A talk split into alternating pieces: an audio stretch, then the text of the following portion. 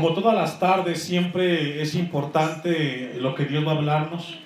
Yo le invito a que ponga mucha atención. El tema de esta tarde es crucial y vital para el creyente, para el cristiano. El tema es prácticas estériles.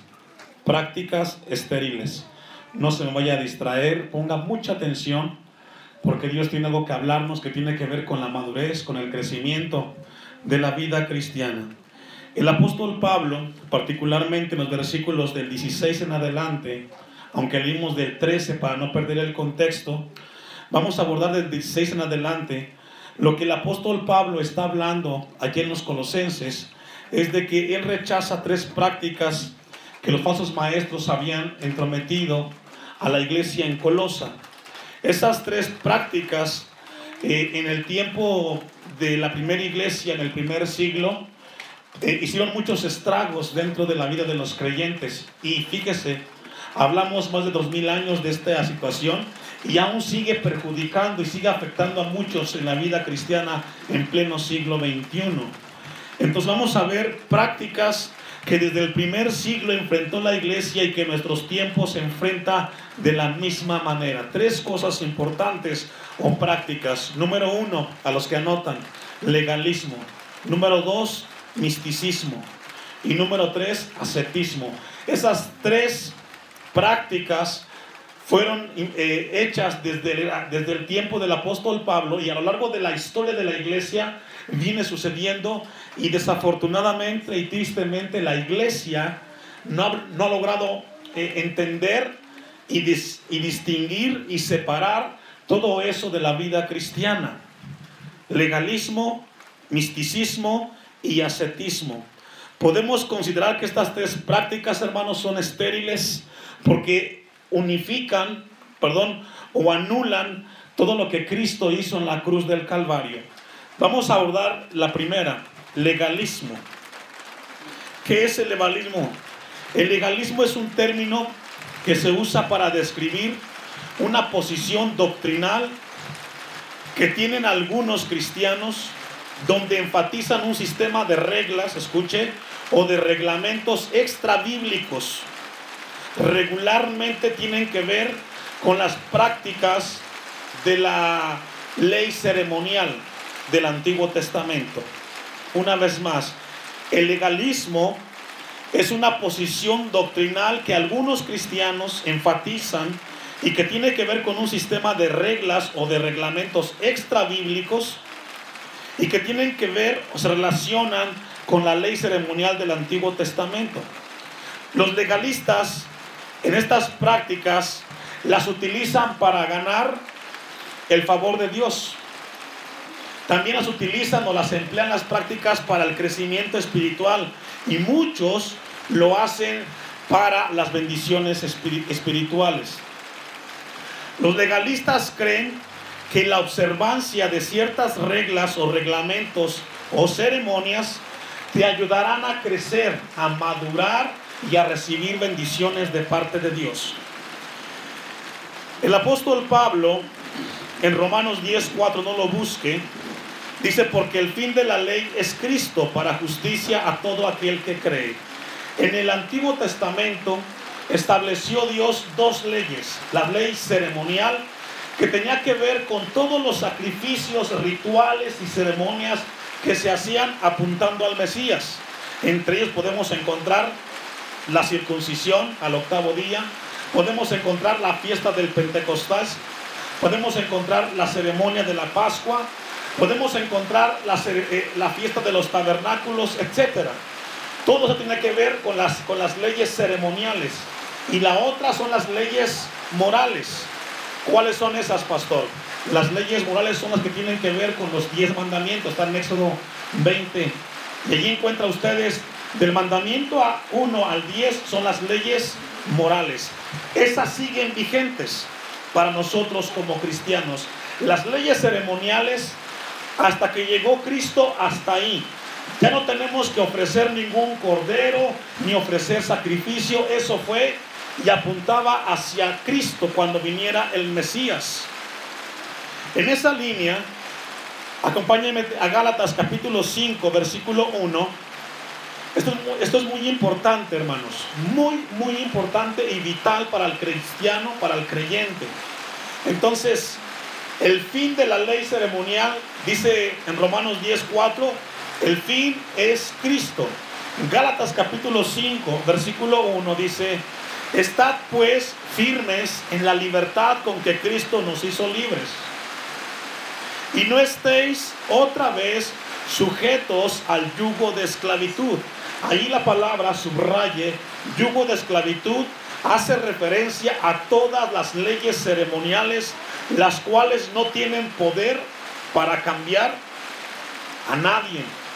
Ni los rituales tienen el poder para cambiar a nadie. Pablo exhorta a los Gálatas y les dice, no estéis otra vez sujetos al yugo de esclavitud. Los cristianos desde el tiempo del apóstol Pablo vinieron cumpliendo ciertos rituales, ceremonias, los cuales ellos las hacían, observaban, pretendiendo que eso cambiaba a las personas. Vamos a, a Colosenses 2.16. Vamos a iniciar la predicación. Colosenses 2.16. El apóstol Pablo dice, por tanto, esa frase, por tanto, es conectora, conecta los versículos anteriores que hemos leído. Y dice, por tanto, nadie os juzgue en comida o en bebida o en cuanto días de fiesta, luna nueva o días de reposo. Lo que es comida o bebida, días de fiesta, luna y días de reposo tiene que ver con las ceremonias de los judíos. Eran fiestas que celebraban y que están dentro de la ley ceremonial de los judíos. Lo que la Biblia está diciendo en el versículo 16, iglesia, es que nadie debe de condenar al cristiano por lo que come o deja de comer, por lo que bebe o deja de beber. Vamos a ver cómo Jesús lo explica un poco más en Marcos 7:14. Esto es muy importante dentro de lo que Dios quiere hablarnos. Pablo, inspirado por el Espíritu Santo, habla que hay que tener un balance dentro de la vida cristiana. Marcos 7:14, ¿está conmigo? Me va alcanzando.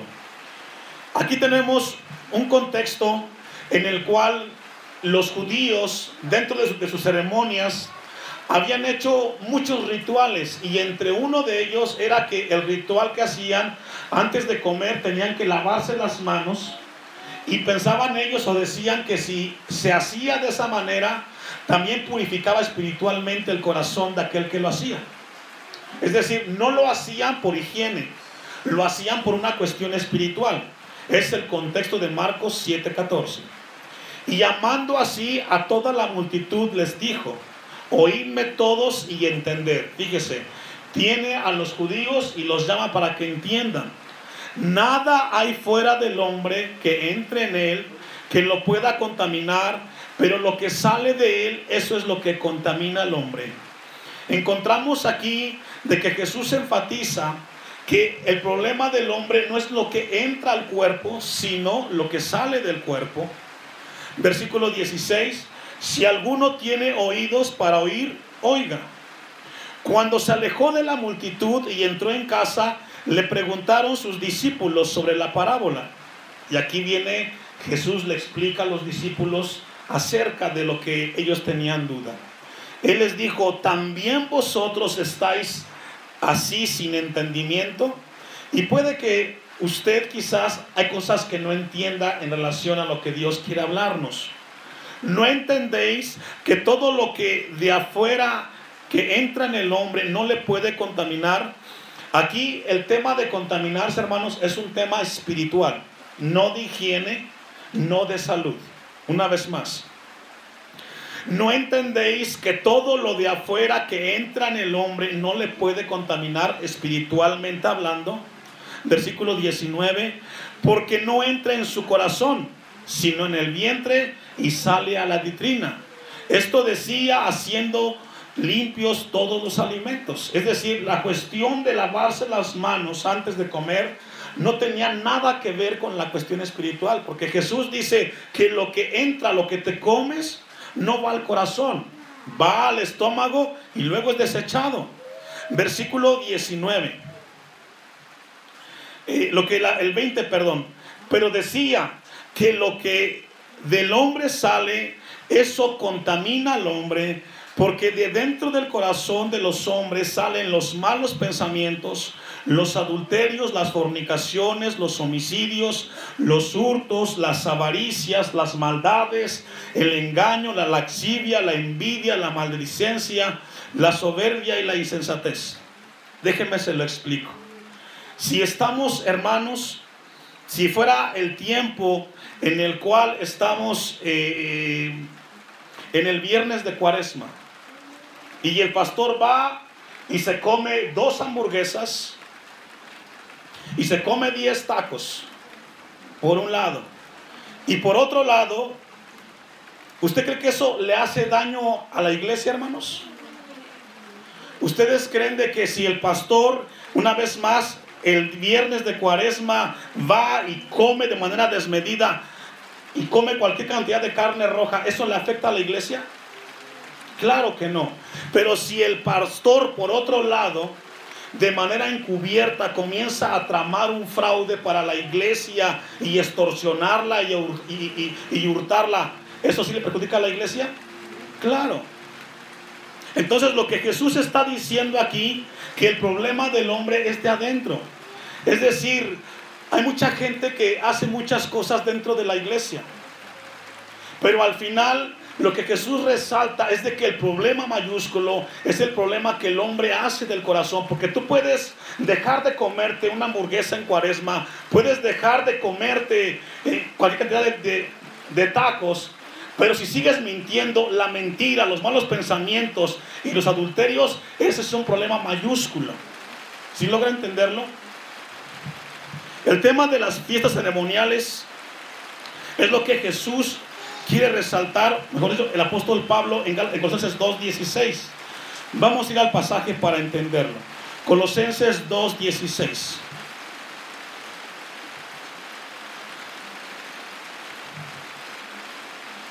Colosenses 2.16 dice, por tanto nadie os juzgue en comida o en bebida o en cuanto a días de fiesta, luna nueva o días de reposo todo lo que hemos leído allí engloba todo lo que es la ley ceremonial.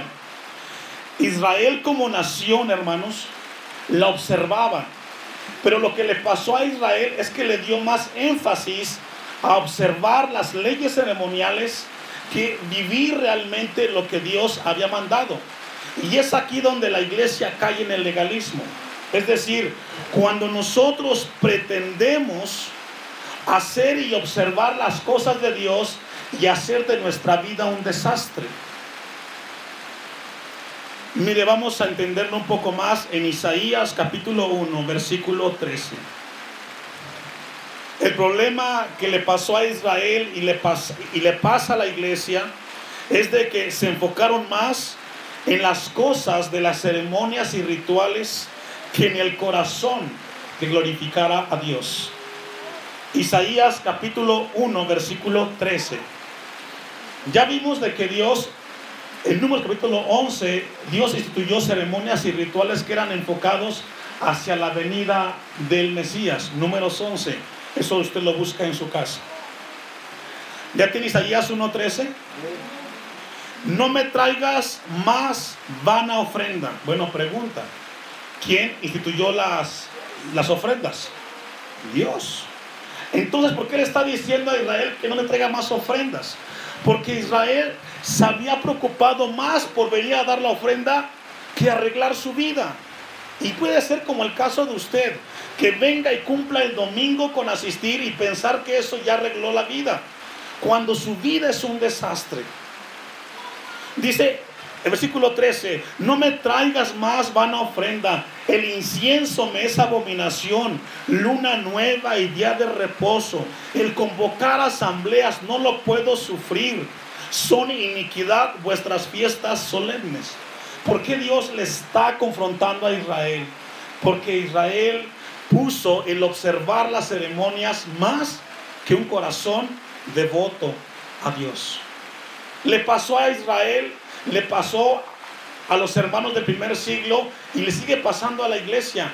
Estamos más preocupados y ocupados por cumplir con las cosas de Dios que por entregarle un corazón que glorifique su nombre. Versículo 14. Vuestras lunas nuevas son ceremonias de Israel y vuestras fiestas solemnes las tiene aborrecidas mi alma. Por lo mismo, sabe que Israel cumplía con los rituales, cumplía con sus diezmos, llegaba al altar, traía sus ofrendas, pero la vida de cada judío era un desastre.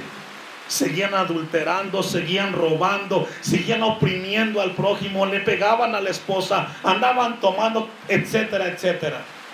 Por eso Dios rechaza las ceremonias. Versículo 14. Me son gravosas, cansado estoy de soportarlas. Cuando extendiste, cuando extendías vuestras manos, yo esconderé de vosotros mis ojos. ¿Por qué Dios? ¿Sabe que Dios sabe en este lugar quién de corazón le sigue y quién tiene temor? Y también sabe quién viene solamente por cumplir y asistir. Y decir, ya cumplí y asistí. Sabe que el asistir tiene que ver con una ceremonia o un protocolo o un ritual de la iglesia. Si tú solamente vienes por cumplir, hermano, hermana, no está bien. Porque Dios quiere que tu corazón sea regenerado, que tu vida cambie. Porque si no, ¿de qué sirve que levantemos las manos y digamos gloria a Dios si sales de aquí y sigues mintiendo como venías mintiendo y sigues robando como seguías robando? Dios dice, cuando extendías vuestras manos, yo esconderé de vosotros mis ojos. Asimismo, multipliquéis la oración, yo no oiré. Ahora, ¿por qué no escuchaba a Dios? Porque la gente se preocupaba más por cumplir ciertas ceremonias. Y eso es lo que hace el legalismo. Se enfoca más en las prácticas que en decir, Señor, yo sé que lo que estás hablando es para mí. Casi siempre el legalista dice, esta palabra es para mi suegro, para mi suegra, para mi nuera, para mi hija. Cuando Dios no le está hablando ni a la suegra ni al suegro, te está hablando a ti, para que tú cambies. Cuando extendías vuestras manos, yo, no yo esconderé de vosotros mis ojos. Asimismo, cuando multipliquéis la oración, yo no iré. Llenas están de sangre vuestras manos, claro. Era un desastre la vida de los judíos. 16. Lavaos y limpiaos. Quitad la iniquidad de vuestras obras de, delante de mis ojos. Dejad de hacer, ¿qué dice hermanos? Lo que Dios está diciendo en lo que hemos leído es de que Dios califica los rituales y ceremonia y exhorta al pueblo a lavar sus corazones. Como esta tarde Dios nos exhorta a nosotros a que limpiemos nuestros corazones delante de Él. Ya llegaste aquí, hermano, ya cumpliste con asistir, pero a Dios le interesa más la condición de tu corazón que solamente vengas a cumplir y asistas al templo. Versículo 17. Vea lo que Dios le dice. Aprended a hacer el bien, buscad el juicio, restituid el agravio, haced justicia al huérfano, amparad a la viuda. ¿Qué significa eso? Cambia tu actitud. Porque de nada sirve que hagamos tantas cosas que Dios enseña en su palabra si en tu corazón no ha llegado la palabra de Dios. El problema en las iglesias hoy es que hay mucha gente legalista. Cumple con ofrendar, cumple con asistir, cumple con leer la Biblia, cumple con alabar a Dios, pero su corazón está lejos de Dios sales como entraste. Pero ya cumpliste y te sientes bien según tú. Pero Dios dice no. 18. Venid luego, dice Jehová, y estemos a cuenta. Si vuestros pecados fueren como la grana, como la nieve, serán emblanquecidos. Si fueren rojos como el carmesí, vendrán a ser como blanca lana. El problema de los judíos eran sus pecados. Era una vida de desorden, era un desastre. ¿Sabe? Hoy México somos un país que tenemos casi el 100% de ser cristianos. Eso dicen las estadísticas. Pero hoy México está lleno de sangre, hermano. Porque los que se llaman cristianos no viven como cristianos. Cumplen con asistir a una iglesia en algún lugar de cualquier denominación. Cumplen con hacer inclusive procesiones, caminar de rodillas, hoy de rodillas hasta la Ciudad de México. Pero sabe que hermanos, aún más, en cuaresma no comen carne roja. Pero ¿saben qué? Esa misma gente que hace eso es la gente que roba, que hurta y que hace muchas cosas que no glorifican a Dios. Lo que Dios nos llama a nosotros es de que no es suficiente con asistir al templo. Ahora hablamos en global, pero ¿qué de la gente cristiana que va a las iglesias como usted y como yo? ¿Qué de nosotros? Que cumplimos, pero que no vivimos lo que Dios nos pide que hagamos en su palabra. Vamos a Gálatas capítulo 4, versículo 9. Gálatas capítulo 4, versículo 9. El legalismo, hermanos, es algo que está corrompiendo. Corrompió la iglesia del primer siglo, la sigue corrompiendo. Porque el cristiano no ha logrado entender que lo que Dios le interesa es el corazón de cada uno. Dice Gálatas 4, 9. ¿Ya lo tiene? Mas ahora, dice Pablo a los Gálatas, conociendo a Dios, o más bien siendo conocidos por Dios. ¿Cómo es que os volvéis de nuevo a los débiles y pobres rudimentos? Eso significa ceremonias rituales, a los cuales os queréis volver a esclavizar. Pablo dice, si ustedes ya dejaron las prácticas, ¿por qué otra vez van a regresar a ellas? Versículo 10. Guardaos, guardáis los días, los meses, los tiempos y los, años tiene que ver con las ceremonias, ya, le hablaba yo usted, el Pentecostés, cabañas, eh, las de los eh, tabernáculos, etc. Guardáis los días, los meses y los tiempos y los años. Me temo de vosotros que haya trabajado en vano con vosotros. Que haya trabajado en vano con vosotros. ¿Sabe que aquí donde estamos tenemos seis años? Y los que han venido aquí por lo menos en tres años y medio han escuchado por lo menos 150 predicaciones de su servidor. Y cada uno en este lugar ya sabe a qué se enfrenta la vida cristiana. Ya sabe de qué se trata ser cristiano o no. Ya lo sabe. Si usted no quiere vivirle, ya es problema de usted con Dios. Pero usted ya está de parte de Dios enseñado en qué consiste la vida cristiana. Ya no podemos regresar hacia atrás. Vamos a Colosenses 2, 17, hermanos. Colosenses 2, 17. Estamos viendo el tema del legalismo. Dice el 17, todo lo cual es sombra de lo que ha de venir. La ley ceremonial, que está en números 17, ya le dije, era sombra. Si yo tengo aquí este teclado y lo pongo de frente y le pega el sol, una cosa es la sombra y otra cosa es el teclado físicamente, ¿cierto? Bueno, la ley ceremonial iba enfocada hacia la obra de Cristo, pero el cual es de Cristo. Habla ahí de su cuerpo. Nadie se queda solamente con lo que es la sombra. Cuando vino Cristo, hasta ahí llegó la ley ceremonial. Ya no tenemos que hacer nada de eso, hermanos. Vamos al versículo 18, vamos a ver la segunda característica o práctica que Pablo eh, enfrentó en Colosenses 2, y es el misticismo. El misticismo, a los que anotan. El misticismo es la búsqueda de Dios por medio de experiencias espirituales religiosas, por medio de visiones o de revelaciones que cuando se tienen no significan que son necesariamente de Dios. Eso es el misticismo. Usted ha oído gente que dice, Dios me habló en el sueño. Dios me reveló. Dios me dijo.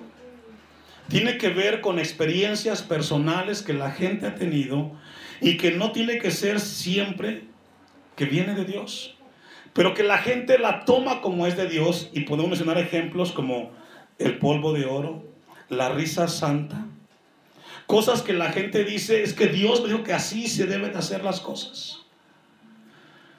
Miren lo que dice Mateo 4, 9. Mateo 4, 9. Búsquelo. Esto es muy importante y muy serio dentro de la iglesia. Mientras estaba revisando esto, por ahí leí un artículo acerca de un, de un movimiento que se llama el G12, donde su iniciador dice que él tuvo una visión donde él estaba dormido y de repente Dios lo, sacó del cuerpo y lo llevó hacia Cristo, hacia su presencia. Y cuando llegó allá, dice que él vio su cuerpo y estaba muerto. Y cuando estaba delante de Cristo, le dijo Cristo, le dijo él a Cristo, yo no me puedo morir.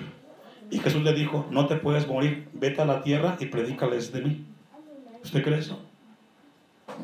Bueno, mucha gente lo sigue este tipo de situaciones. Mire lo que dice Mateo 4:9. Y aquí, aquí encontramos la tentación de Jesús. Pregunta, ¿por quién fue tentado? Por Satanás. Satanás, según la Biblia, fue un ángel caído. ¿Un qué? Un ángel caído. Y le dijo, todo esto te daré si postrado me adorares. Fíjese lo que le dice Jesús, lo que dice Satanás a Jesús. Todo te daré el reino, los reinos de la tierra si tú me adoras. Sabe que siempre lo que busca Satanás es de que la gente lo adore. Siempre busca adoración. Y dentro del misticismo, lo que tiene que ver tiene que ver con la cuestión de los ángeles. Hace un tiempo atrás, o en el tiempo donde vivimos, se ha levantado por ahí una filosofía que tiene que ver con los ángeles, angelología. Que cada quien tiene su ángel. Y eso es muy peligroso. Hay mucha gente que cree que los ángeles nos guardan. Hay que tener mucho cuidado porque según la Biblia hay ángeles de Dios y ángeles caídos. Y para poder distinguir entre uno y otro hay una línea muy delgada. Mira lo que dice Apocalipsis 19, 9. Cuando Jesús fue tentado por Satanás, lo que le pidió Satanás era adoración. Y eso no viene de Dios, hermanos, pero el misticismo lo enfoca de esa manera. Vamos a ver la experiencia de Juan el apóstol cuando tuvo un encuentro con un ángel. ¿Ya lo tiene? Apocalipsis 19, 9. Yo no sé si aquella persona es así. Dice el versículo 9. Y el ángel me dijo, le está hablando Juan el, el apóstol, y el ángel me dijo, escribe, bienaventurados los que son llamados a la cena de las bodas del Cordero. Y me dijo, estas son palabras verdaderas de Dios. Le está hablando el ángel, perdón, a Juan. ¿Ya lo ubicó? Versículo 10 y me postré a sus pies para adorarle. ¿Qué hizo Juan? ¿Ante quién? ¿Ante quién? Ante el ángel. Si está leyendo, ponga atención, ante el ángel.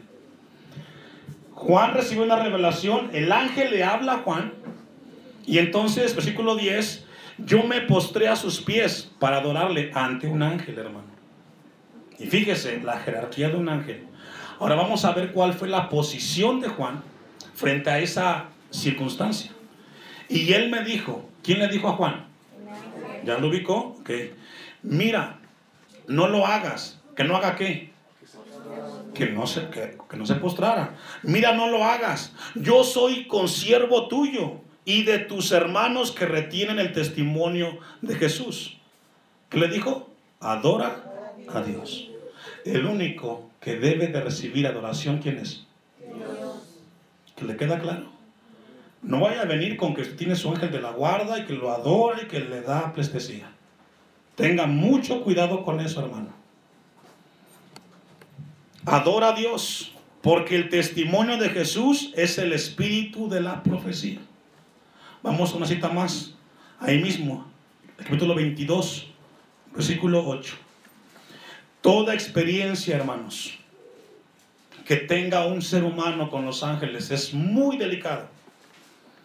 Cuando el hombre comienza a adorar a un ángel, está dando un terreno muy delicado. Apocalipsis 22, 8.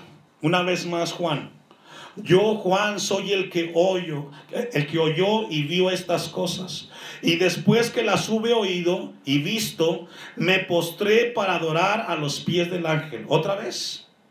Recibí una visión grandísima y eso fue lo que le pasó en el tiempo de Pablo a los colosenses querían darle un culto a los ángeles, tomarlo como algo importante, de adorarlo. Y eso no es bíblico. Porque, porque usted no sabe si es un ángel caído o es un ángel de Dios. Me postré para adorar a los pies del ángel que me mostraba estas cosas. Pero él me dijo, ¿quién? El ángel, mira, no lo hagas, porque yo soy consiervo tuyo, de tus hermanos los profetas y de los que guardan las palabras de este libro, que...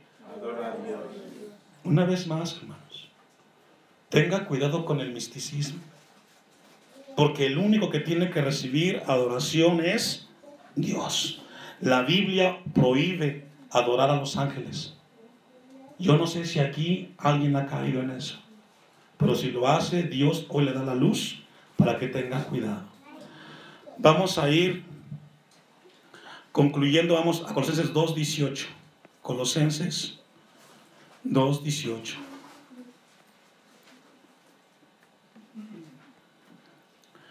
Nadie os prive de vuestro premio, afectando humildad y culto a los ángeles. ¿Sí logra ver?